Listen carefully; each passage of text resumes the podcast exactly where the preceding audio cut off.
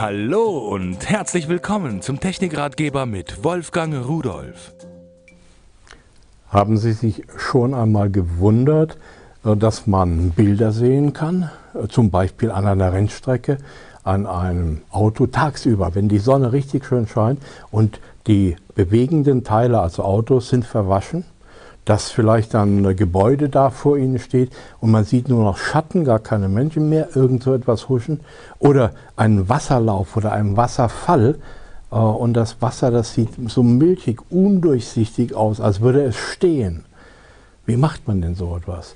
Nun, man kann natürlich am Fotoapparat die Belichtungszeit so lange machen, dass das vollkommen unscharf alles wird.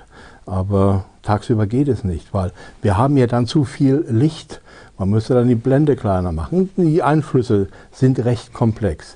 Äh, der Profi benutzt ND-Filter. So sehen diese Dinger aus. Sie können also hierdurch noch etwas erkennen, meine Hand. Und dennoch, das ist ein ND4, das heißt, das ist ein Faktor 10.000 da drin, dass der weniger Licht durchlässt, das Bild dunkel macht. Und dadurch, dass er das Bild dunkel macht, können Sie eine längere Belichtungszeit verwenden.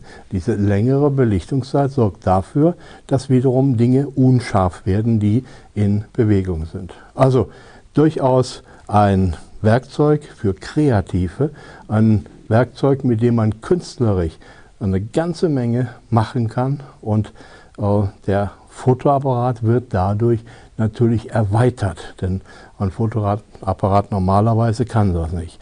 Aber diese ND-Filter werden hier zum Teil auch als Graufilter bezeichnet, ist also genau das gleiche.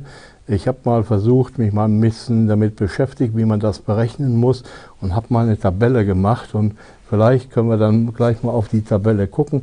Hier ist der ND-Wert und der Faktor und die Anzahl der Blendenstufen, äh, die ich da äh, verändere äh, draufgeschrieben und naja, ich habe den Wert dann nochmal gerundet, nur damit man mal so in diese Richtung äh, so ein kleines bisschen Gefühl bekommt. Also ein ND-Filter, mit dem man fotografisch eine ganze Menge Kreativität in die eigenen Bilder hineinbringen kann.